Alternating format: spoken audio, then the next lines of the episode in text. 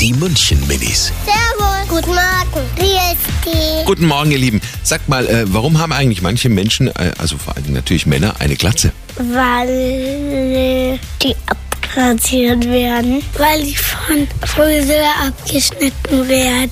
Hab schon mal so einen Mensch gesehen, der so eine Glatze hat. Das sah lustig aus.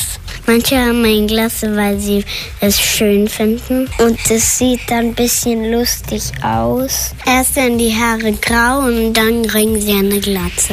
Die München Minis. Jeden Morgen beim Wetterhuber und der Morgencrew um kurz vor halb sieben.